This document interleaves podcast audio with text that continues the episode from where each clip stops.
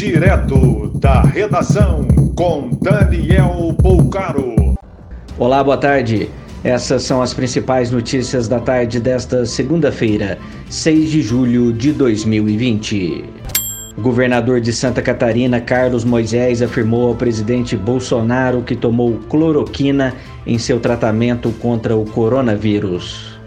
A Santa Casa de Passos, no sul de Minas Gerais, está com mais de 80% dos leitos vagos. Porto Alegre entra em fase de maior limitação de circulação desde o início da pandemia. As medidas vão durar duas semanas.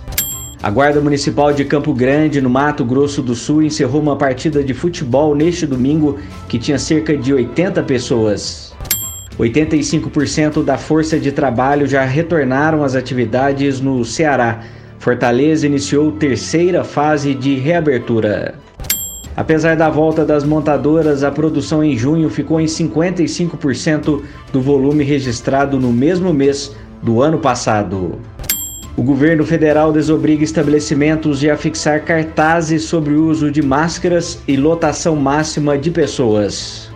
Bolsonaro também desobrigou o uso de máscara em prisões. Estudantes do FIES podem suspender a partir de hoje o pagamento de até quatro parcelas através do aplicativo do Banco do Brasil. Em confronto com a Polícia Militar, dois homens que transportavam carga de cocaína avaliada em um milhão de reais morreram na noite de sábado em Pontes e Lacerda, Mato Grosso.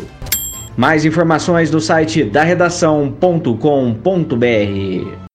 Você ouviu direto da redação com Daniel Poucaro.